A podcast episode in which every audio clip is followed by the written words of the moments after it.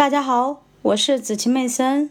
今天我将继续为大家阅读《投资者的未来》第十四章：克服老龄化浪潮，哪些政策有效，哪些政策无效？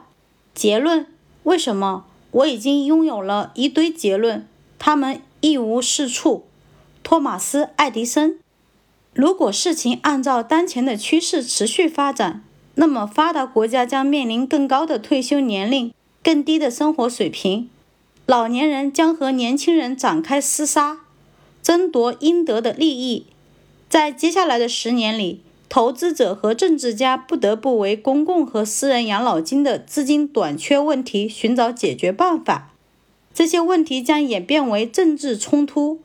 皮特·彼得森是前任的商务部部长，他也是畅销书《Running on Empty》的作者。他积极倡导三种措施：减少福利、增加税收和建立政府托管的储蓄账户。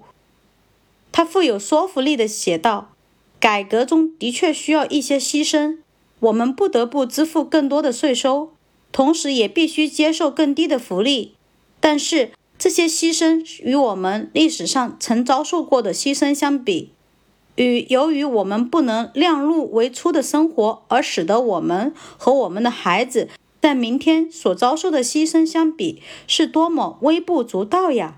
但是，这些是解决老龄化危机唯一的方法吗？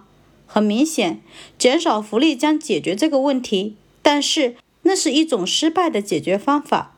实际上，很多正在采用的解决方法，比如不断增加的利润税。不断增加的移民以及不断增加的储蓄率，都基本上不能解决问题，而不断增加税收的方案将会使形势变得更加糟糕。理解为什么这些方法不起作用是这一章的主题，但是请不要陷入绝望之中，还存在一种解决方法。你将看到我们的经济并不像彼得森所宣称的那样 “running on empty”。